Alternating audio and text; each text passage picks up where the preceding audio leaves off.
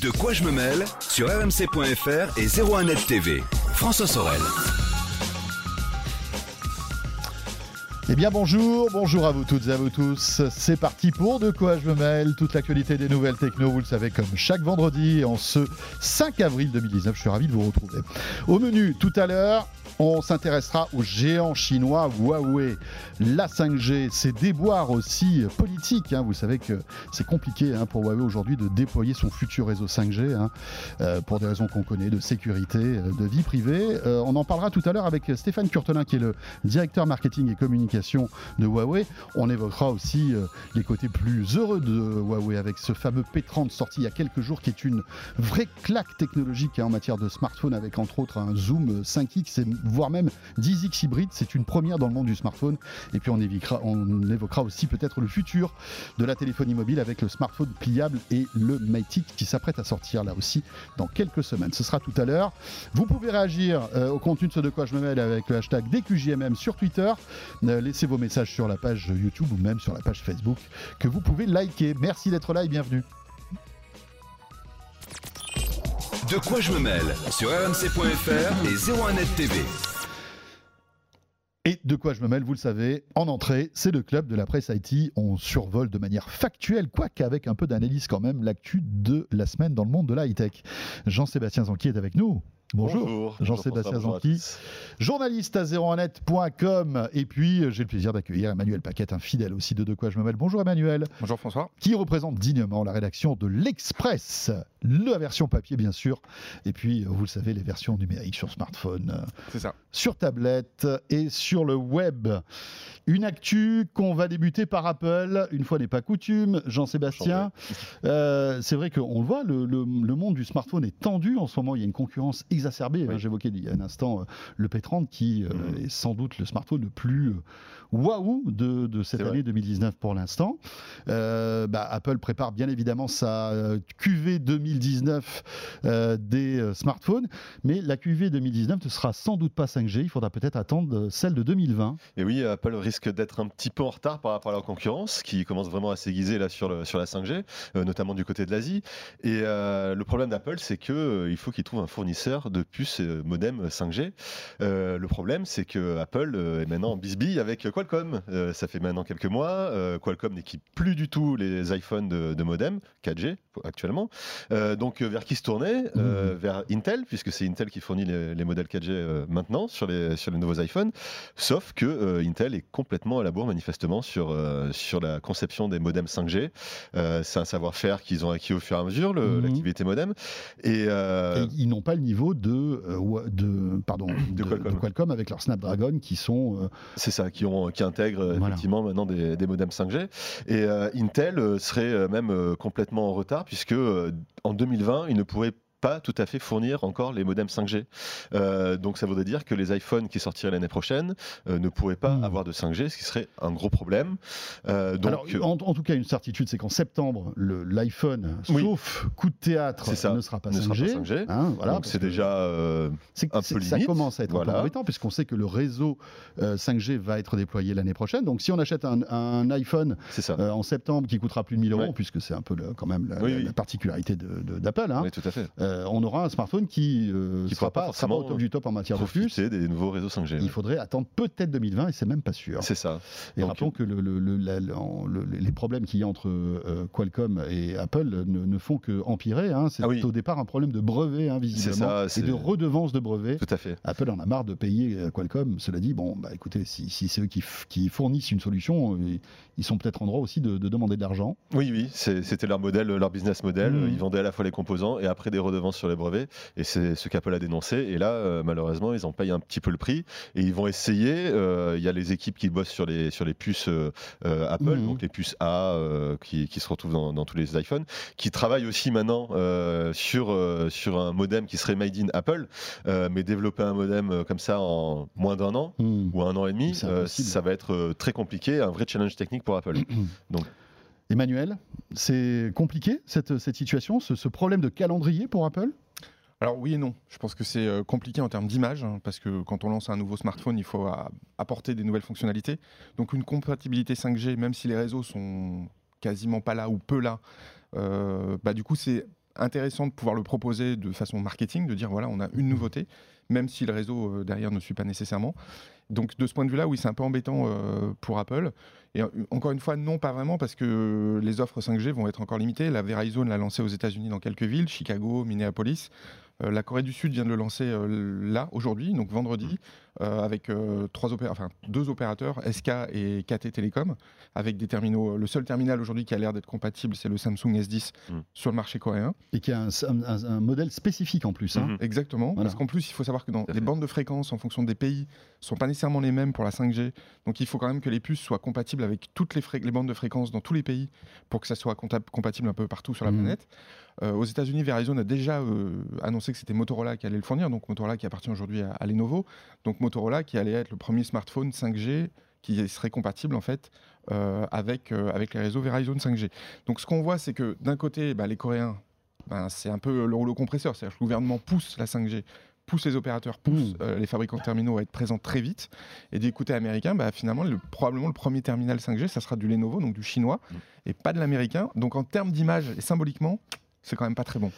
Oui, et puis donc euh, ça va continuer. C'est-à-dire que l'américain Apple ne sera pas 5G, ne sera pas le premier et peut-être même le dernier euh, à sortir de la 5G. Quoi. C'est, Probablement. qu'en termes d'image, c'est pas, c'est pas génial. C'est pas génial. À Monsieur tel point Trump ne va que- pas être d'accord. C'est ça. Lui qui veut déjà la 6G, C'est ça, visiblement. exactement.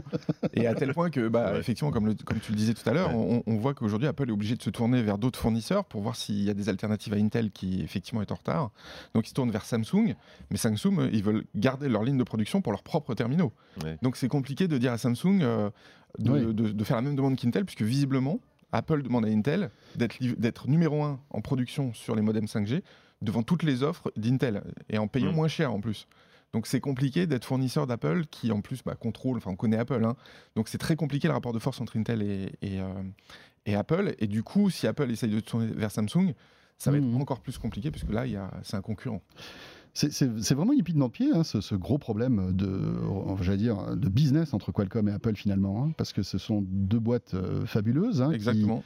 enfin, je veux dire, qui ont une expertise chacune de, le- de leur côté, Euh, et voilà. Donc là, Bah, en fait, ça va loin, hein, puisque C'est loin et en plus, ce qui est un peu dommage, c'est qu'il suffirait qu'ils signent Oui, et, Qualcomm pourrait équiper assez rapidement, bien visiblement, sûr, bien sûr. les prochains Mhm. iPhones. Euh, et en, en fait, aujourd'hui, on est plutôt dans des guerres d'ego entre. PDG de grandes boîtes, Mhm. qui fait qu'ils n'arrivent pas à s'entendre et que ben, on arrive à un statu quo, alors qu'en réalité, la situation pourrait se débloquer assez facilement. Est-ce qu'on peut, on est à l'abri, euh, on peut être à l'abri d'une, d'une entente euh, comme ça, surprise entre eux, entre les deux, Bah, la vraie question, je pense que c'est quand même des sociétés qui sont pragmatiques.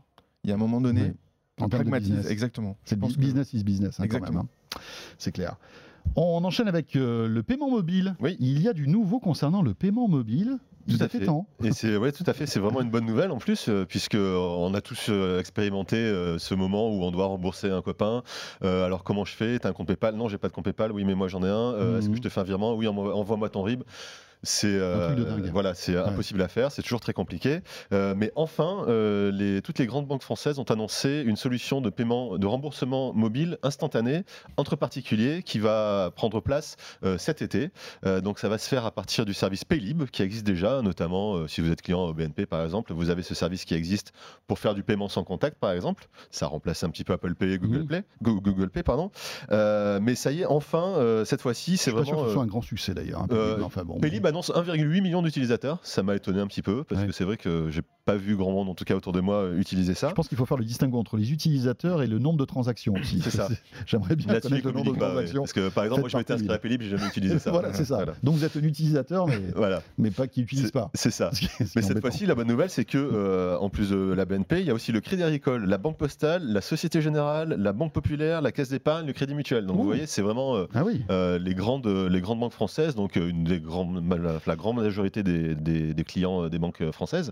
Donc euh, ça va permettre euh, de pouvoir, euh, si je te dois par exemple 10 euros à te rembourser, je rentre la somme, je rentre ton numéro de téléphone. Toi sur ton par SMS, tu reçois tu reçois un- un- une notification. Ouais. Si tu es inscrit à Paylib, c'est directement versé sur ton compte. Si tu pas inscrit, ça t'incite à aller t'inscrire, ouvrir un compte Paylib. Et, et ça se fait directement en une fois, donc, et instantanément surtout. Il va pas y avoir un Hmm. jour ou deux jours ou trois jours de délai entre le, le paiement et le remboursement. Pas mal. Emmanuel, on se rend compte avec ce- ce- ce- bon, cet exemple, c'est- super hein, que, que- que Ouais. ce, type de choses arrive. Mais, mais, mais on- enfin, je trouve que ça met en avant l'inertie des banques et euh, leur, euh, comment dirais-je, leur incapacité à innover, en fait. C'est dingue. Hein Oui, c'est ça, parce qu'en réalité, ça existe déjà depuis assez longtemps sur des systèmes d'application du, euh, du type Lydia, par exemple. et puis rappelons qu'en Afrique, ils font ça depuis 10 ans avec, avec leur Orange Money notamment, hein, effectivement, ou d'autres euh, Mhm. opérateurs. Et en Chine, avec WeChat ou Alipay, il y a des- déjà des, des systèmes transactionnels comme ça, même avec des petites enveloppes rouges qu'on peut s'envoyer entre amis et partager de l'argent. bah. Donc c'est vrai que euh, les banques euh, mettent du temps, euh, beaucoup de temps, euh, à arriver sur ce marché. Donc euh, après, on verra l'usage, hein, parce que ça représente aussi beaucoup d'utilisateurs. Aujourd'hui, ces banques-là ont quand même beaucoup de clients. Bien sûr. Euh, et puis l'autre chose, c'est surtout la tarification derrière qui va poser Mhm. question. Euh, parce qu'aujourd'hui, on sait très bien qu'une transaction, quand on fait un virement vers euh, une personne tierce, le virement est relativement peu taxé. Et là, la crainte, c'est qu'on monte assez vite à 1 euro, 2 euros, 3 euros sur chaque transaction qui puisse être prélevée. Et là, c'est aussi pour ça que les banques bougent. Mhm. Je pense qu'il y a deux éléments. Le premier, c'est effectivement les purs players d'Internet qui sont loin devant. Et à un moment donné, les banques se disent, bah, il Ouais. Faut quand même bouger, hein, parce que quand même. Il serait temps. Et le deuxième point, c'est que les banques aujourd'hui ont un problème, c'est-à-dire que le, bah, les taux d'intérêt sont ex- extrêmement bas, donc elles se rémunèrent beaucoup moins sur les prêts bancaires. Et donc l'idée, c'est de vendre des services annexes, et notamment des transactions comme ça qui peuvent marger avec euh, 1 euro ou 2 euros ou 3 euros par transaction. Ça peut constituer à la fin, si les volumes sont importants, des grosses mar- marges pour les banques et essayer de se refaire par rapport aux taux d'intérêt qui sont bas. Donc on voit qu'il y a une conjonction d'éléments qui font que les banques Mhm. sont obligées de courir après euh, les pure players d'Internet et puis essayer d'améliorer leurs marges avec de nouveaux services. Moi, c'est dingue, je pensais que ça allait être gratuit. Alors justement, dans le, Excusez-moi. Emmanuel a raison parce que dans le communiqué Pélib, euh, ils disent euh, que le- les, les coûts seront euh, à la discrétion de chaque banque. Donc euh, effectivement, on peut imaginer qu'une banque offre, euh, je sais pas, deux virements gratuits par mois avec un supplément euh, au bout du troisième, euh, des choses comme ça, mais euh, ou que ce soit inclus dans un forfait. euh, mais effectivement, ça pourrait être pourquoi pas euh, payant et. euh, Ouais, quand on voit qu'aujourd'hui les frais de tenue de compte, Oui. je pense que tout le monde a pu le constater depuis certains mois, euh, augmentent chez les- toutes les banques de manière quasiment unilatérale. Bien sûr. On voit bien qu'il est fort probable Oui. que ça soit quand même payé. Je pense. Ouais. Les frais de tenue de compte, qui est la plus grosse arnaque du siècle, quand même. hein. Enfin, je veux dire, des frais de tenue de compte, quoi. Voilà. C'est. C'est- comme les frais de dossier. Moi, Oui, c'est ça. Ça me fait toujours rire. Euh, on enchaîne maintenant avec Facebook. Oui. Bon, alors, les, les- Encore une fois. comment dire, les mésaventures Facebook, euh, finalement, si, si on n'a pas une semaine, on se dit, bah, tiens, qu'est-ce que, que Ah, se bah, voir par jour presque Hein, maintenant, hein, voilà. c'est devenu euh, voilà, le, le petit, le petit feuilleton. euh, Voilà, et de cette semaine, bah, tu me rajoutes quelques centaines de millions de, de oui, données de, de Facebook, données euh, euh, échappées encore une fois sur le web. Là, cette fois-ci, le contexte, c'est en gros des partenaires de Facebook qui sont euh, euh, soit des sociétés qui gèrent des, des applications ou en tout cas qui avaient accès aux données des utilisateurs jusqu'en 2014, tant Mhm. que les données étaient ouvertes euh, aux, aux partenaires de Facebook, qui tout simplement stockaient les données personnelles des utilisateurs en question sur des serveurs Amazon. Vous savez qu'Amazon Web Service est un grand pourvoyeur de, de serveurs et de, de stockage pour les, pour les grandes entreprises de la tech. Et euh, bon, par exemple, il y a une société qui s'appelle Cultura Collectiva, qui est une société mexicaine, euh, qui stockait les données de 540 millions de comptes euh, sur des serveurs Amazon en clair. C'est-à-dire que euh, rien n'était chiffré. Euh, si on voulait euh, aller se servir entre guillemets, ou on était un petit peu malin et hacker sur les bords, on pouvait aller euh, se servir directement. Euh, aussi une autre application qui s'appelle Add the Pool qui elle a stocké de la même manière les noms, les emails, les goûts musicaux ou des photos de, là de 22 000 utilisateurs. C'est un petit peu plus, un peu plus restreint, mais quand même. Voilà, donc c'est encore une fois, ça démontre un petit peu le, le problème qu'a Facebook avec la gestion des données personnelles et notamment donc avant 2014 où mhm. les partenaires pouvaient justement y accéder. Maintenant, Facebook dit euh, non, euh, on leur donne plus l'accès aux données, euh, on leur donne euh, seulement euh, des ciblages publicitaires en fonction de, de ce qu'ils veulent. Donc euh, voilà, ça pose encore une fois la question de, de ces données personnelles Facebook. Euh, Qu'en fait Facebook? Bon, Emmanuel, il faut s'inquiéter encore de cette bourde Facebook. C'est pas la première, ça sera sans doute pas la dernière, puisqu'on Ouais, a une. Non. toutes Non, les en fait, semaines. effectivement, comme le, le- dans, une, dans la presse américaine, il y a eu un très bon papier qui disait euh, le génie est sorti de la bouteille et maintenant pour le remettre dedans, ça C'est va être compliqué. C'est exactement ça. Et donc, euh, il y a de fortes chances qu'il y ait beaucoup d'autres euh, leaks comme Bien ça, de, fuites d'informations qu'on découvre au Qui fur et à sont mesure. inévitables en plus, hein, avec une boîte aussi géante que Facebook. Je veux dire, des... Bah, je pense qu'aussi c'était pas sa priorité, puisque l'idée c'était de partager le plus possible oui, de- d'éléments de, connectivité, Mhm. donc les likes, etc., avec des sociétés tierces, pour qu'après ces sociétés tierces puissent avoir des ciblages marketing importants sur la plateforme. pour monétiser tout ça. Exactement. Donc Facebook vend pas, n'a jamais vendu ses données, hein, puisqu'elle le dit tout le temps. Mais en revanche, indirectement, ça lui rapportait de l'argent. Mhm. Ça permettait de faire du ciblage sur la plateforme. bien sûr. Bon, ben voilà, euh, on verra la semaine prochaine. C'est ça. Quelques centaines de millions de comptes. Peut-être le vôtre d'ailleurs, hein, les amis. Vous rigolez là. Mais peut-être que la semaine prochaine, on parlera de vous. Voilà. Oui, Mais oui. cela dit, cela dit, tu sais, l'annonce de Mark Zuckerberg de dire maintenant, je veux fusionner les messageries Mm. entre elles, Ouais. Messenger, WhatsApp, etc., pour essayer de créer une, une zone de confinement en fait des informations qui circuleraient qu'entre comptes euh, Mm. de messagerie. On revient d'ailleurs au système de paiement avec Lydia. Ça, permet, ça permettra justement de communiquer et de faire en sorte que les informations restent dans un cercle plus fermé, Mhm. éviter les fuites, en tout Mhm. cas les limiter, et surtout de permettre euh, bah, des transactions entre les amis euh, et d'essayer de monétiser ça et de prélever une petite dîme au passage. Mhm. Oui, et puis euh, surtout que toute cette communauté représente des milliards et des milliards d'utilisateurs. Hein. ouais. Euh, Facebook, Instagram, euh, WhatsApp, waouh, ça fait Ouais, du monde hein, quand même. Et on termine, euh, Jean-Sébastien, avec une petite news télécom. On aime bien. oui, tout à fait. En euh, plus, ça le- concerne euh, directement les, utilisateurs la et notamment optique. les abonnés de Free euh, qui sont en fibre optique, puisque Free cette, année- cette semaine pardon, a annoncé euh, euh, l'augmentation du débit montant euh, à 600 mégabits. Euh, Jusqu'à présent, euh, Free était, euh, était limité à, à 400 mégabits. Euh, Bouygues, il y a peu, euh, a annoncé 500 mégabits, et donc Free voilà, essaye de tacler un petit peu euh, euh, Bouygues en disant euh, nous, ça y est, maintenant c'est 600 mégabits pour tout le monde, quelle que soit l'offre fibre à laquelle vous souscrivez, que ce soit la Freebox Delta, euh, la Freebox Mini 4K, la Freebox euh, Révolution, vous aurez 600 mégabits de débit montant, ce qui est quand même hyper confortable quand on veut uploader des fichiers. Mhm. Là-dessus, on est dans un mode presque pas instantané, mais quand c'est quelques photos, ça va ultra rapidement. Ah oui, Donc, pour vos données personnelles sur Facebook, ça va aller encore plus vite. ah oui. Ça, c'est chouette. Euh, Bon, ben voilà, c'est c'est une, une petite news hein, finalement dans, dans l'actu télécom, mais, mais Alors- ça prouve quand même qu'il y a une- un, un certain dynamisme en termes de. de- de- Oui. Voilà, il y a une concurrence très Alors forte après, quand même concernant la fibre. hein, moi je suis toujours méfiant avec ce genre de choses parce que d'une part, on a toujours vu que les débits, les annonces sur les débits, c'était toujours un, élément marketing. Mhm. D'ailleurs, tu noteras que c'est marqué jusqu'à 600 Oui, mégabits par seconde. Oui, bien Ça veut dire qu'il est fort Ouais. probable qu'on ait un peu moins. Ouais. Mhm. probablement 300 ou 400.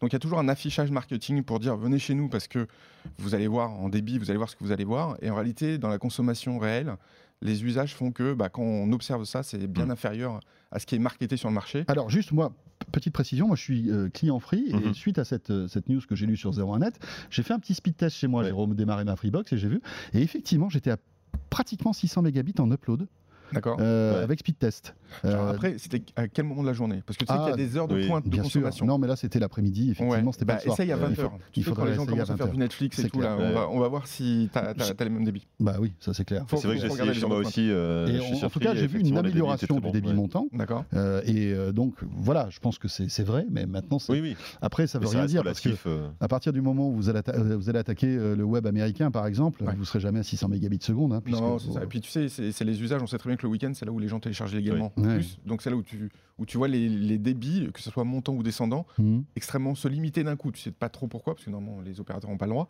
Mais euh, on voit bien que quand on télécharge légalement, ce qui n'est pas notre cas ici, hein, mais évidemment. on voit quand même une dégradation des débits. Donc ça veut dire que tout le monde est en train de télécharger très probablement au même moment. Donc voilà, le jusqu'à 600, Oui, oui. je pense que du coup. euh, il faut, voilà, il faut mesurer, il faut faire attention au marketing. Quoi. Téléchargement illégal, Joker, bien sûr, on ne sait même pas ce que ça veut Non. dire. hein. Euh, moi, franchement, ce sont deux mots là que je, que je n'arrive pas à maîtriser. Un mot sur euh, Free, comment va Free? J'ai l'impression que euh, Xavier est un petit peu plus en confiance, l'action remonte un petit peu là. euh? Alors l'action remonte, mais c'est vrai que c'est- ça reste quand même compliqué parce qu'on on a vu qu'ils ont perdu quand même pas mal d'abonnés encore en mobile Ouais. et fixe, euh, notamment avec l'agressivité tarifaire de, de la concurrence. Les chiffres de Bouygues Télécom étaient plutôt bons, ceux d'Orange aussi. SFR, le chiffre d'affaires est en baisse, mais le nombre d'abonnés est en hausse.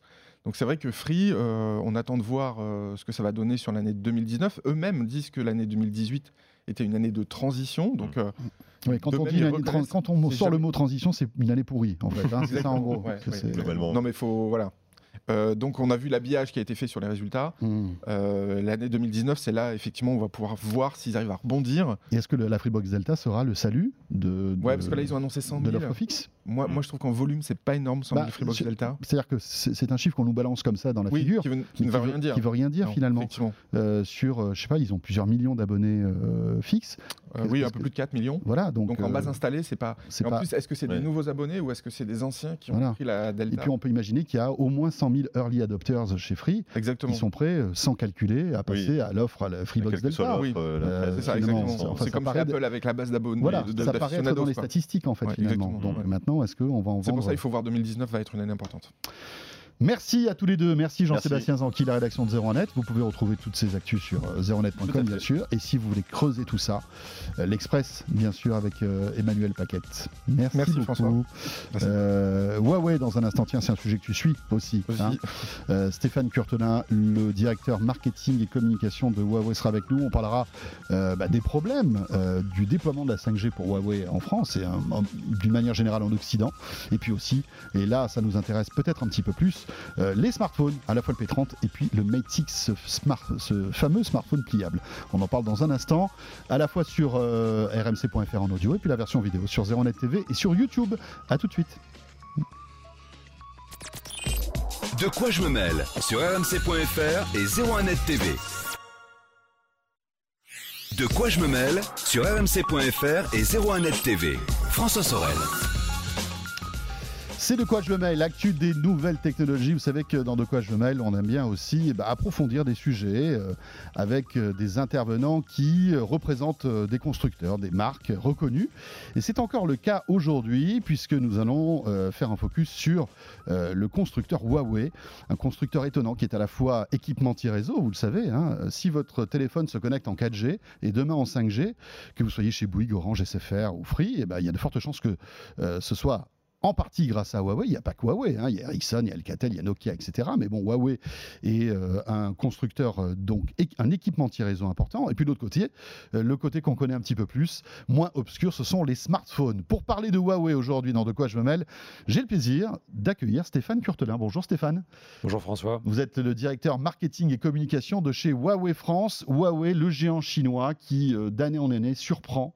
Et ça a été le cas il y a quelques jours de cela avec le- l'arrivée du P30, hein, un smartphone, alors que les fidèles de De quoi je me mêle connaissent, puisqu'on en a parlé, euh, qui est bluffant en matière de photos, notamment avec euh, pour la première fois un vrai zoom optique 5X et un zoom hybride 10X qui est, euh, ben voilà, c'est du jamais vu en fait sur du smartphone. On va en parler dans un instant, Stéphane, mais auparavant, peut-être une petite présentation de Huawei, une marque euh, qu'on connaît de plus en plus, mais qui peut-être mérite une, un, petit, un petit refresh. Huawei, Ouais. donc constructeur chinois. Oui, ouais, tout à fait, qui a vu jour à Shenzhen euh, et qui, euh, à l'image de cette ville qui s'est développée à, à vitesse grand V, vitesse exponentielle, et qui en effet a bâti ce- son succès aujourd'hui sur euh, l'équipement comme, comme équipementier, comme vous le rappeliez très justement, euh, et qui a équipé 170 pays dans le monde. euh, de, euh, pour les réseaux télécoms. Donc le savoir-faire à la base de Huawei est vraiment autour de la télécommunication. Et c'est vraiment l'idée, euh, la vision de la marque, c'est de connecter les gens, les personnes à travers le monde et d'arriver à les faire rentrer dans un monde connecté, intelligent et de plus en plus rapide. Et non seulement les personnes, mais bientôt également les objets avec la 5G. Et c'est ce qui euh, a propulsé Huawei donc parmi les plus grands Mhm. équipementiers euh, télécoms. Et un jour, euh, ils se sont dit que voilà, c'est bien de faire toute la structure, euh, la partie euh, cachée de l'iceberg, enfin immergée de l'iceberg, et pourquoi pas se lancer dans le dernier maillon du, euh, des télécommunications, à savoir le smartphone. C'est ce qui a été fait maintenant il y a quelques années. Mhm. Et avec, en investissant au total, en, général, depuis quelques années, environ 15 milliards de dollars par an en R&D, que ce soit sur les réseaux ou que ce soit sur les smartphones, ça a produit ce succès qu'on connaît aujourd'hui et euh, que vous mentionnez justement avec le, le P30, qui est le dernier Mhm. vaisseau amiral, enfin le dernier flagship, comme on dit, de, de la marque. Et c'est cette réussite euh, Qui est fulgurante. hein. qui est fulgurante. Il y a encore quelques années, euh, Huawei n'était pas dans les radars hein, de, Du grand constructeurs de- Voilà. du grand public. du grand public. Vous, vous- en fait, Huawei cons- construisait des téléphones, mais pour des marques, euh, par exemple les opérateurs, hein, Ouais. Orange, etc. Ouais, C'était, vous étiez plutôt en marque blanche. Et Exactement. puis d'un coup, vous avez- vous vous êtes dit, ben, on va pousser notre marque et devenir euh, incontournable euh, dans, ça. dans- dans la téléphonie mobile. Voilà, ce qui était euh, en fait ce qui était dans l'architecture des réseaux, on l'a Mhm. mis dans la main des consommateurs également avec ces smartphones. Euh, et en plus, avec des partenariats intelligents comme celui avec Leica, justement sur la photo, qui maintenant date de 3-4 ans, euh, et qui continue, euh, avec des très belles réussites, de vrai co-développement avec cette formidable marque euh, spécialiste de la Mhm. photo haut de gamme. Et, euh, et c'est vrai que ça continue, et aujourd'hui, ça nous amène en position de numéro 2, numéro 3, en fonction des marchés dans le monde, euh, qui est une- donc une très belle réussite. Ce qui est intéressant derrière ça, c'est de voir que ce travail de R&D est plébiscité Mhm. par les consommateurs, reconnu par les consommateurs. Quelques chiffres aussi qui sont un peu des chiffres marketing, mais qui permettent d'illustrer. Aujourd'hui, 85% des Français reconnaissent la marque et euh, plus de la moitié la citent spontanément quand on leur pose la question si je vous à quelle marque de Mhm. smartphone pensez-vous? Quelles pouvez-vous me citer des marques de smartphone Ils citeront Huawei.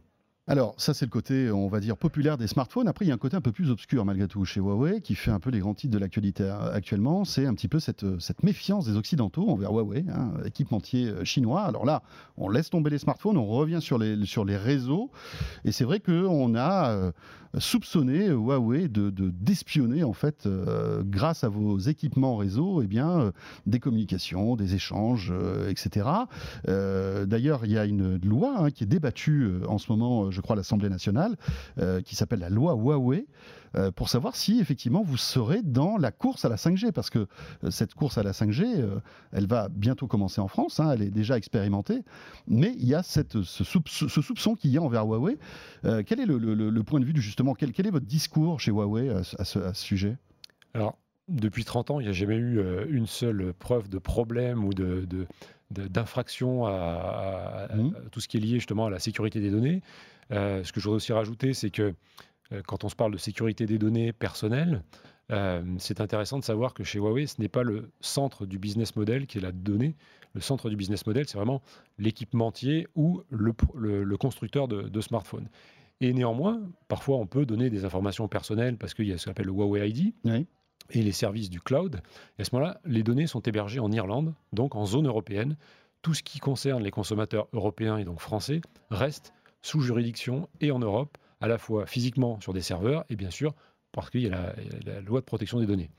Euh, donc ça, c'est très important de, de l'avoir en tête parce que c'est vrai que en fait, des choses nous dépassent. Ce, que l'on- ce à quoi on assiste et ce que cristallise Huawei, c'est un rééquilibrage des forces en présence au niveau capacité d'innovation technologique dans le monde. Oui, et puis surtout, c'est le combat États-Unis-Chine. Il semblerait que ce Au- soit un peu de au, ça au aussi. ouais. départ. Voilà, hein, voilà. euh, Donc c'est pour ça que ça- cristallise euh, ce, ce- ce rapport de force qui nous dépasse, qui a des, des- des- des- des dimensions politiques, économiques, et qui euh, en fait remet sur la table le fait qu'aujourd'hui, la Chine n'est plus du tout dans le made in China, mais vraiment dans le created in China. Il y a un vrai savoir-faire, on Mhm. le voit à travers euh, les smartphones. mhm. Euh, le, le savoir-faire sur la, la 5G est déjà plébiscité par de nombreux opérateurs avec lesquels on a pu faire des tests. On a fait des tests à Bordeaux avec Bouygues, on a fait Oui, des tests avec visiblement, vous êtes même très en avance par rapport à vos concurrents, hein, aux autres équipementiers Voilà. en termes de 5G. Donc il y a ce vrai Ça fait des années que vous travaillez sur la 5G. hein. Exactement, voilà. Et, euh, et c'est, euh, encore une fois, 15 milliards de, de dollars de R&D portent leurs fruits et sont reconnus, plébiscités par les consommateurs. Hmm. 170 pays dans le monde travaillent avec Huawei. Euh, je crois que c'est 45 des 50 plus grands opérateurs dans le monde travaillent avec Huawei et continuent à travailler régulièrement. Et donc cette loi euh, doit statuer sur le fait, et au- autoriser ou non les opérateurs français à utiliser vos équipements Huawei pour construire, bâtir le réseau 5G. hein. Le temps presse. Euh, ça y est, la 5G, elle est là. hein. Euh, maintenant, il faut déployer le réseau. Et tant que, ben, en fait, les, les- les- les opérateurs n'ont pas le go du gouvernement pour équiper euh, ben, leur matériel de des solutions Huawei, ben, ça n'avance pas. Donc c'est vrai qu'il y a une situation un peu compliquée, mais qui devrait, en théorie, voilà, se décanter, se Voilà. décanter bientôt. hein. C'est surtout une loi en fait pour régenter la 5G, qui est un élément nouveau et donc qui nécessite une mise à niveau euh, bah, des considérations, des lois, etc., qui tournent autour de, de- de ces choix-là. Euh, c'est c'est pas une loi spécifiquement sur cette marque Huawei, c'est une marque pour mettre à niveau la France Hmm. et lui, et lui permettre de rentrer le plus rapidement possible dans cette euh, formidable euh, aventure que va être la 5G. Voilà. Après, est-ce qu'il faut tomber dans la paranoïa ou être- ne pas être naïf? C'est il y a peut-être un juste milieu. Oui, je pense deux. que le Ah, gouvernement voilà, va c'est être ça. pragmatique. Exactement. On verra bien. Voilà, dossier euh, 5G euh, fermé. Maintenant, on va évoquer donc le P30 et puis ah, juste après le, le Mate X, hein, qui est le, le deuxième coup de bluff que, que vous nous avez sorti au Mobile World Congress, ce smartphone pliable. hein. Ouais, Euh, ouais. c'est ce qui, qui- qui est quand même assez impressionnant. Le P30 donc, euh, qui lui est disponible là ces jours-ci. Je crois qu'il sort là. hein. Il sort aujourd'hui. Il sort aujourd'hui. Voilà. Voilà. Euh, Aujourd'hui, on est vendredi, hein, donc ça y est, il est, il est disponible. On est en train de livrer euh, l'ensemble des bons magasins de France. Et alors, juste, juste un mot, euh, pour tous ceux qui sont en, vi- en vidéo, vous, vous découvrez le, le patron de la branche télécom de Huawei, c'est Richard Diu, Ouais. euh, qui a déclaré, alors sans vergogne, que l'année prochaine, Huawei serait numéro un du smartphone devant Samsung. Alors, ce qui est intéressant, c'est de se fixer des objectifs pour donner une dynamique à l'ensemble de la marque. Et forcément, euh, avec la réussite qu'on a pu Mais connaître. Là, vous vous tapez fort quand même. Enfin, Oui, oui, oui. C'est Samsung. Oui, Euh, alors c'est vrai qu'en même temps, il y a de ça 5 ans, on n'était pas vraiment encore dans les radars. Maintenant, on est deuxième, troisième en fonction des périodes avec au coude à coude avec Apple. Donc je pense que c'est dans cette idée-là que Richard Yu se, se positionne et veut donner une- de l'ambition, de la dynamique à l'ensemble de ses équipes et pour mobiliser à la fois la R&D, les forces commerciales et que tout le monde euh, reste euh, justement Oui, en- C'est plus à votre avis pour fixer un objectif que de vraiment arriver à cette, euh, cette position Ah, numéro pense 1 qu'il du a- Il y a smartphone une envie en fait de, de répondre de plus en plus aux demandes des consommateurs. Et aujourd'hui, on le voit, on a vendu 200, plus de 200 millions de smartphones l'an dernier, dont euh, à peu près 20 millions de P20, le précédent, euh, 7 millions, on est à plus de 7 millions du Mate 20 en quelques mois seulement. Mhm. Donc il y a un enthousiasme naturel qui se dégage de ça, de voir que le travail de R&D, le travail de production trouve un écho très favorable auprès des consommateurs. Et donc ça crée de l'enthousiasme et de l'envie d'aller plus loin, d'aller plus fort, d'aller plus haut. Et c'est cela que, que traduit euh, Richard Yu aujourd'hui avec cette ambition qui se comprend. euh, parce que voilà, c'est, euh, on se rend compte que la marque est publicitée dans l'ensemble de partout Hmm. dans le monde, et donc ça donne envie de continuer. Alors, euh, le P30, un mot quand même sur ce téléphone qui, euh, eh bien voilà, est un, un smartphone, on va dire. euh, traditionnel dans son concept. hein. Là, on n'est pas sur du pliable, hein, on est sur un smartphone, donc euh, euh, on va dire tout ce qu'il y a de plus euh, classique. Sauf que, bah, en termes de photos, là, vous innovez vraiment. Il y a quelque chose que- qu'on n'a jamais vu sur un smartphone. C'est ce fameux zoom. Alors, 5x optique hein, et 10x hybride. C'est ça. C'est une première, je crois, dans le monde Oui, du smartphone. Et, voilà, et, ça rejoint vraiment l'idée de d'apporter le savoir-faire professionnel au bout du doigt de chacun sur smartphone et quelque part de changer les règles de la photographie sur smartphone en permettant euh, aux consommateurs, aux futurs utilisateurs, d'afficher des détails encore inédits sur smartphone, justement qu'on n'a encore jamais vu sur smartphone. Et donc le zoom, la photo en basse lumière, sont vraiment des choses qui parlent à tout le monde et qu'on utilise au quotidien. Et là, c'est vrai qu'il y a une vraie révolution. On va changer les règles de la photographie sur smartphone, mais la photographie sur smartphone ayant pris tellement d'importance qu'on peut presque dire qu'on va changer les règles de la photographie tout simplement avec ce smartphone-là, le P30 Pro. Donc, euh, il y a un capteur grand angle, Oui. d'accord, Ouais, ouais. qui permet de faire des photos euh, où on est tous euh, sur, sur le cliché quand on est à table et qu'il y a une grande tablée, par exemple. Ça, Voilà. c'est très sympa. Exactement, c'est ça. Et puis après, on peut monter donc euh, en, en grossissement d'image. hein. Voilà, jusqu'à alors. Alors, ce qui est intéressant en, en repartant justement du grand angle, c'est qu'on va voir plus large, plus près et plus loin aussi. Euh, c'est vraiment ces trois dimensions qu'on va vouloir explorer. Donc, il y a le grand angle, il y a la macro, 2,5 cm, super macro, qui, qui en plus est avec euh, l'intelligence artificielle reconnaît automatiquement, le smartphone reconnaît automatiquement qu'il est dans une position de macro. C'est-à-dire qu'on va pouvoir faire des photos très proches, Oui. par exemple, de, de, je sais pas moi, de, de son chat. de son ou chat ou de nourriture, si on a envie de regarder des détails sur des, Oui. des beaux fruits ou, euh, un plat particulièrement bien réalisé ou des fleurs. On est au printemps, donc on Oui, c'est des vrai. petites fleurs. Ouais. Euh, et, euh, et Stéphane jardinier le week-end, c'est mon côté poète. C'est ça, c'est très bien. Très bien. Euh, et donc le zoom, Ouais. euh, x5 en optique grâce à un zoom périscopique. C'est-à-dire que c'est- vraiment de l'optique, c'est logé dans un des capteurs euh, où en fait avec euh, un système de périscope, on arrive à recréer ce système de, de fonctionnement mécanique de lentille Mhm. qui grossit donc jusqu'à x5 en optique, x10 en hybride, c'est-à-dire que ça fait à la fois appel à l'optique et à l'intelligence artificielle. Et enfin, on peut même aller jusqu'à x50, et ça aussi c'est une première, en zoom, ce qu'on appelle numérique. Et c'est pas juste une purée de pixels, qui, ce qui peut arriver parfois quand on grossit. Pour l'avoir testé moi-même euh, ce week-end, dans Paris, c'est un pur plaisir d'arriver à attraper des détails sur la tour Eiffel qu'avant on n'avait qu'en en grand, euh, en plan large, Mhm. même un peu en zoomant. Mais là, on arrive à lire. Vous savez, il y a les noms des ingénieurs là sur Oui, oui, tout oui. autour de la tour Eiffel, et ils sont très euh, facilement identifiables justement avec le. Mais je pense que grâce au P30, d'ailleurs, on retrouve le nom des ingénieurs qu'on avait oubliés. Exactement. Merci. donc c'est pratique. Euh, un mot quand même donc sur euh, ce, ce- ce- ce fameux zoom. C'est une première technique, hein, le, Oui. le 5X. Ouais, ouais, tout à fait. Ça faisait un moment que vous, vous, vous- vous travailliez sur cette techno? Oui, ouais, ouais. Alors, c'est vraiment le fruit de la R&D. Alors, tout à l'heure, on parlera du, du. Le Mate X, il a fallu trois ans de R&D euh, pour arriver à aboutir. Ça, l'année dernière, si on revient sur le zoom, le P20 avait déjà du x3 optique. Donc voilà, on voit qu'il y a un travail euh, dans la durée euh, qui permet d'aller toujours plus loin.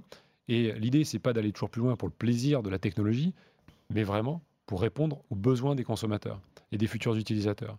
Et la photo, on le sait, Mhm. euh, est, est un plaisir. Aujourd'hui, tout le monde prend des photos. Donc, l'idée, c'est pas de prendre plein de photos, mais c'est de prendre la bonne photo du premier coup, comme on le souhaite. en zoom, en basse lumière. Vous êtes au restaurant avec des amis ou en soirée chez Ouais. vous. Voilà, c'est fantastique. Et la basse lumière aussi, c'est impressionnant. hein. Alors Ouais. bon, il y a le pixel aussi de Google qui est excellent dans ce domaine-là. C'est-à-dire que vous avez euh, très peu de luminosité, vous arrivez à faire une photo qui, comme par magie, apparaît presque lumineuse. hein. Mm. Euh, Alors voilà, ça aussi, c'est l'intelligence artificielle. C'est euh, une Alors- maîtrise en fait du traitement photo qui est impressionnante. Oui, alors c'est intéressant, c'est l'intelligence artificielle, mais pas que. Sur le P30, on a changé quelque chose aussi, c'est une révolution technologique qui ne se voit pas, enfin si, qui se voit à la fin, mais qui est à l'intérieur du, au niveau du capteur. C'est-à-dire qu'on connaît tous les capteurs euh, et tout ce qui est euh, codage de l'image en rouge, vert, bleu. Oui, le fameux RGB. RGB, voilà. Euh, et là, on est passé au rouge, jaune, bleu. Euh, C'est-à-dire que le jaune, Remplace le gris, le, Le vert. le vert, pardon. parce qu'il laisse passer 40% plus de lumière. Donc ça, couplé avec une optique, une focale à un- qui ouvre à 1.6, ça permet de laisser passer beaucoup plus de lumière par rapport au modèle actuel du marché, au modèle précédent. Mhm. Et donc après, l'intelligence artificielle reconstitue, parce qu'il ne s'agit pas que tout devienne jaune, mais par contre, la récupération de lumière est 40% plus importante grâce à ce capteur jaune, à ce filtre jaune, au lieu Mhm. que ce soit un filtre vert habituellement. Donc on arrive à faire des photos euh, qui sont exploitables Lumineuse alors ouais, ouais. que l'œil humain n'arrive même pas à voir ce qui se passe. C'est ça qui est dingue. hein. Ouais, on arrive à faire des trucs Ouais. fou. Euh, donc, alors, c'est vrai qu'on est un peu dithyrambique concernant ce, ce P30 euh, qui sort aujourd'hui. On va parler du prix dans un instant. Cela dit, peut-être deux petits bémols. C'est, bah alors, si vous aimez le son, le son est mono. hein. Euh, bien sûr, vous pouvez brancher un casque euh, en stéréo et là, il n'y aura pas de souci. Mais c'est vrai que, la- la- on va dire le standard aujourd'hui, c'est avoir deux haut-parleurs sur, sur les téléphones haut de gamme. Là, il n'y en a qu'un. On ne sait pas pourquoi. C'est dommage d'avoir va- sur ce, ce petit truc. Après, comme vous venez de le mentionner justi- euh, à juste titre, c'est-à-dire qu'on utilise souvent des casques parce qu'on est un peu exigeant en termes de, Oui, oui, en oui, termes de- sûr. en- en termes de son. Et puis le la deuxième chose, qui n'est pas compatible Wi-Fi 6, qui est le- la toute dernière génération du Wi-Fi, euh, que par exemple le Galaxy S10a, mais ça sera sans doute pour le, pour le prochain. On parle juste un prix euh, concernant le P30. Il existe en deux versions. Il y a le P30 et le P30 Pro. Oui, Il n'y a que le P30, P30 Pro qui permet justement d'avoir ce 10X euh, euh, hybride. hybride, hein, on est d'accord. hein. Et donc, on a soit 800 euros, soit 1000 euros. Avec euh, Donc P30 800, voilà, P30 Pro 1000 1000 euros. 1000 euros. Euh, Ça en- devient aujourd'hui le standard hein, pour les téléphones, on va dire, haut de gamme. gamme, voilà. Là, on est à 128 gigas. Euh, on aura une version 256 euh, euh, qui est également disponible. Et donc, ça permet, de, voilà, de, de- en fonction des besoins de chacun, double SIM aussi, Oui. important, toujours, euh, avec un écran donc de 6,4 pouces. Une batterie qui est toujours à la hauteur de ce qu'on sait faire chez, euh, chez Huawei, qui est un des points forts de la marque, euh, qui équipe. euh, D'accord. Voilà, donc ça nous fait un, un- un- un bel ensemble, ultra complet, qui euh, a des performances qui vont changer vraiment les règles de la photographie. Et on n'oublie pas évidemment les critères que sont hmm. l'écran, la batterie, le processeur, qui est toujours notre processeur maison aussi. Alors, juste, juste un petit un point négatif, malgré tout, euh, Stéphane, c'est que le P30 Pro n'a pas de prise jack, d'accord Alors que le P30, lui, l'a. On est Ouais. d'accord. Ouais, C'est ça, hein Oui, tout à fait. Pourquoi ce- ce- cette, cette différence Je pense que technique entre les de, deux c'est des choix de designers. Là. C'est vraiment de- d'esthétique, de designers euh, qui ont voulu euh, aller vers le produit le plus ultime, le plus Mhm. épuré sur le, sur le P30 Pro. Un mot sur le Matix. Donc, ce, euh, bah, ce téléphone euh, qui, est- qui est étonnant, qu'on a eu la chance d'avoir en main il y a quelques temps de cela. Téléphone pliable, hein, donc Ouais. vous y croyez, tout comme Samsung. Alors, même si c'est pas la même philosophie, Ouais. c'est vraiment le téléphone du futur, euh, à votre avis, le, le téléphone pliable? Oui, l'idée, sans jeu de mots, c'est vraiment d'ouvrir un nouveau chapitre de l'histoire des smartphones, de rentrer dans une nouvelle ère. Ouais. Euh, en fait, c'est tout simplement euh, le meilleur des deux mondes entre la tablette et le smartphone. On sait que la phablette n'a jamais vraiment marché. Et là, on a vraiment un produit fantastique Mhm. euh, qui nous permet d'alterner entre un écran de 6,4 pouces, qui est un écran donc qu'on retrouve dans le P30 Pro par exemple, et de se retrouver d'un coup avec un 8 pouces sans sacrifier au design ni à l'autonomie. Ça, c'est très important. C'est-à-dire qu'en termes de design, une fois replié, il fait 11 mm, alors que la plupart de nos smartphones font autour des 8-9 mm d'épaisseur. Donc ça veut dire que c'est quasiment dans la main, indétectable la différence. Et donc c'est ça qui est fantastique, cette prouesse, elle est non seulement autour, d'avoir, euh, autour du fait d'avoir réussi à faire un écran Mhm. pliable, mais c'est que non seulement il est pliable, mais qu'en plus il, il est euh, parfaitement euh, intégré dans ce design. Et c'est un design qui est très abouti et qui permet d'avoir un produit ultra complet. Mais quel est le quel est l'objectif en fait? C'est de petit à petit de remplacer ce form factor pliable par le smartphone traditionnel. Euh, votre homologue chez Samsung nous disait qu'on arrive un peu à un plafond de verre en matière de, form factor de, de smartphone et qu'il faut déjà réfléchir au, au smartphone du futur. Et pour eux, c'est le pliable. Vous avez la même vision euh, chez Huawei? Moi, je pense que c'est complémentaire, c'est une nouvelle étape, c'est un nouveau chapitre. C'est-à-dire que euh, on n'a pas atteint de plafond de verre sur le smartphone normal. La preuve en est avec les innovations qu'on met sur le P30. C'est-à-dire que ce form factor a encore un bel avenir. On va continuer à, innover sur la photo, sur la batterie, euh, comme on a pu le faire sur le P30. En revanche, on s'autorise à ouvrir justement une nouvelle page complémentaire pour ceux qui voudront aller plus loin le, produit smartphone, on en attend toujours plus parce qu'on en fait toujours plus. Et donc, c'est dans cette dynamique-là qui dit plus, dit plus à travers l'écran. Mhm. Euh, mais de la même façon qu'aujourd'hui, il y a toute une gamme de smartphones chez Huawei qui commence de l'entrée de gamme jusqu'au très haut de gamme, on va rajouter une gamme supplémentaire avec le smartphone pliable, le Mate X. Euh, le Mate X sort quand et à quel prix? On sait ou pas? Il sort sur la deuxième partie de l'année. Donc avant la fin de l'année. Avant la fin de l'année. Il sera disponible. Voilà. Il a été annoncé à un peu plus de 2000 euros, autour des 2300 euros. Euh, voilà, donc c'est un produit qui forcément a un coût, mais parce que dans, ce produit-là, vous avez trois écrans, en fait, celui qui s'ouvre plus l'autre côté. Euh, vous avez deux batteries, vous avez un processeur toute dernière génération compatible 5G. Mhm. Euh, vous avez même un double processeur quelque part parce que vous avez cette partie, euh, cet étage de la fusée pour la 5G. Vous avez encore le, propulseur qui est. Mais sincèrement, il y a des gens qui vont acheter cet appareil-là. Vous pensez qu'il y a des gens qui sont prêts à mettre 2300 euros dans un smartphone? Moi, je pense qu'au lancement, on va en manquer en fait. Euh, parce qu'il va y avoir un engouement pour ce form factor. Et en fait, une fois que vous l'avez entre les mains mhm. et que vous le dépliez, vous avez eu la chance de, pouvoir le, mhm. toucher. et, voilà, il y a quelque chose qui se passe. Euh, parce que d'un coup, on se retrouve face à un bel écran de 8 pouces. Euh, et quand on le replie, c'est juste magique parce que ça redevient un smartphone habituel. Pour Samsung, euh, c'est une autre, on va dire, philosophie. Hein. C'est-à-dire que le, en fait, l'écran est à l'intérieur du smartphone. Il faut l'ouvrir pour voir l'écran, même s'il y a un petit écran sur le, sur le, devant, en fait, hein, qui permet d'avoir les notifications, etc.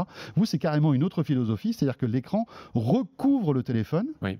C'est ça Oui, ouais, c'est ça. Euh, qui a raison et qui a tort Je ne sais pas, les consommateurs décideront, mais euh, moi, ce que j'apprécie particulièrement sur notre Matic, c'est que euh, une fois replié, c'est un smartphone normal en termes de design et d'épaisseur. Mhm. Une fois ouvert, c'est un, smartphone exceptionnel avec 8 pouces, sans problème de bordure, que ce soit au centre ou sur les bords. Il n'y a pas le notch qui disparaît complètement, justement. C'est-à-dire qu'on utilise à 100%, allez, on va dire à 95%, la surface oui, offerte lorsqu'il est déployé.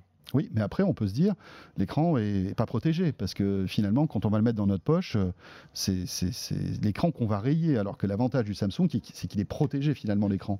Oui, je pense qu'aujourd'hui, les smartphones euh, habituels, on protège très rarement l'écran. Euh, aujourd'hui, même si on met des coques, ça protège l'arrière, mais pas l'écran. Mhm. Donc c'est exactement la même chose, c'est-à-dire qu'on a des polymères qui sont de plus en plus performants pour résister aux rayures du quotidien. Et c'est ce qui va se passer avec le, Mate X. Aujourd'hui, quand vous avez un smartphone et que vous le mettez dans votre poche, euh, vous protégez en général avec la coque pour éviter mmh. les chocs l'arrière du téléphone, mais pas euh, forcément euh, les. J'imagine que vous avez testé tout ça, enfin avant de sortir le produit à 2300 euros. J'espère que vous, l'avez mis dans 2-3 poches oui, quand même. Notamment, il y a eu une, nouvelle recherche autour des polymères euh, qui sont ultra transparents et ultra résistants. Oui, parce que la particularité de cet écran, c'est que c'est pas du tout la même technologie d'écran qu'on a sur notre smartphone. Hein. Là, il n'y a pas de verre, hein, c'est du plastique. Voilà, exactement.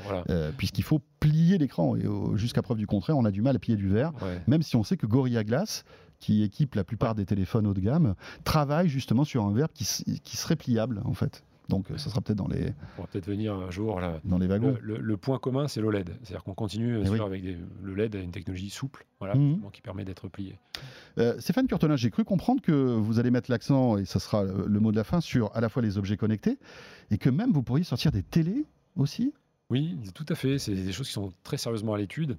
ah oui, vous euh, avez décidé de coller les basques de Samsung, en fait. Ouais, alors en fait, je ne sais pas si c'est coller les bases de Samsung. En fait, l'idée, c'est vraiment d'aller. Euh, on a euh, connecté une grande partie du monde à travers les réseaux. Maintenant, à travers ce qu'on a mis dans la main des consommateurs, et maintenant, ce qu'on veut, c'est la maison des consommateurs.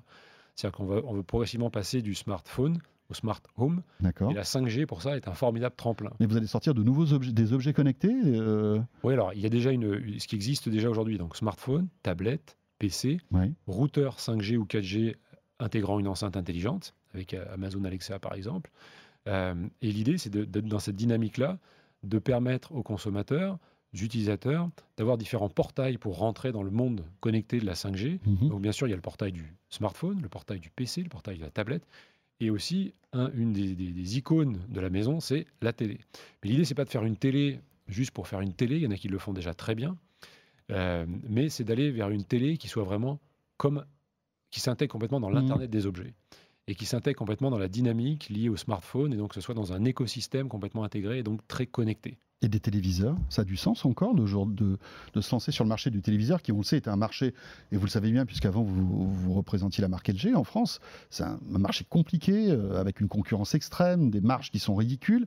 Ouais. Euh, vous pensez que Huawei peut arriver sur le marché de la télé en France? Ouais, l'idée c'est que, euh, comme je disais, il y en a qui le font déjà très bien en termes de télé Mhm. habituelle. L'idée c'est que ce soit une télé avec un, un vrai écosystème qui soit intégré, parce que je pense qu'aujourd'hui, la télé connectée, en- euh, même si ça fait plusieurs années qu'on en parle, il y a encore de, de belles choses à réaliser au niveau intégration dans l'expérience utilisateur, de façon à ce que ce soit plus intégré, plus euh, euh, facile euh, de basculer à la fois de son smartphone à la télé, d'aller chercher ses informations dans le cloud. Et donc l'idée étant vraiment d'avoir des portails, c'est-à-dire que vous êtes en mobilité, vous avez un portail qui est le smartphone, vous arrivez chez vous, il faudrait que la télé devienne le même type de portail que le smartphone avec la même facilité et les mêmes Apple possibilités. d'usage. Ils essayent, ouais. Ils essayent, je suis pas sûr que ça soit- c'est touché encore le plus grand nombre au, au même titre que le smartphone. Euh, il- voilà, je pense qu'il y a encore des belles choses à réaliser. Donc on, aura demain des télés euh, Huawei, c'est certain, en France? Enfin, vous y, Alors, je- vous y travaillez, vous Ouais, y pensez? je sais que nos, euh, nos bureaux de R&D, Ils travaillent. euh, ouais, ils travaillent très sérieusement. ouais. D'accord. Un, un dernier mot sur la 5G. À votre avis, quand est-ce qu'on aura un smartphone 5G dans la poche? Ah, Je pense que En 2000 France. 2020 va ouvrir de belles perspectives. Après, la décision n'est pas uniquement entre nos mains. Euh, technologiquement, on est plutôt prêt, puisqu'on a fait des tests déjà, Mhm. comme je le disais, avec des, des- des grands opérateurs français. Euh, techniquement aussi, les puces sont prêtes. Ce qu'il faut maintenant, c'est euh, légiférer pour Mhm. que la 5G puisse se déployer. Et de ce que je- j'entends, de ce que je peux lire, ce sera, on sera, tout sera, sera, devrait être prêt pour commencer à accélérer sur 2020. Merci beaucoup Stéphane. Stéphane Merci, Curtelin, directeur marketing et communication de Huawei France. Ce de quoi je me mêle est terminé. N'hésitez pas à réagir hein, sur les propos de Stéphane. Euh, Vous pouvez le faire euh, sur euh, évidemment le flux YouTube de 01net TV ou alors avec le hashtag DQJMM de quoi je me mêle sur Twitter. On se retrouve bien sûr la semaine prochaine. D'ici là, bon week-end et merci d'être fidèle à de quoi je me mêle. À bientôt. De quoi je me mêle sur rmc.fr et 01net TV.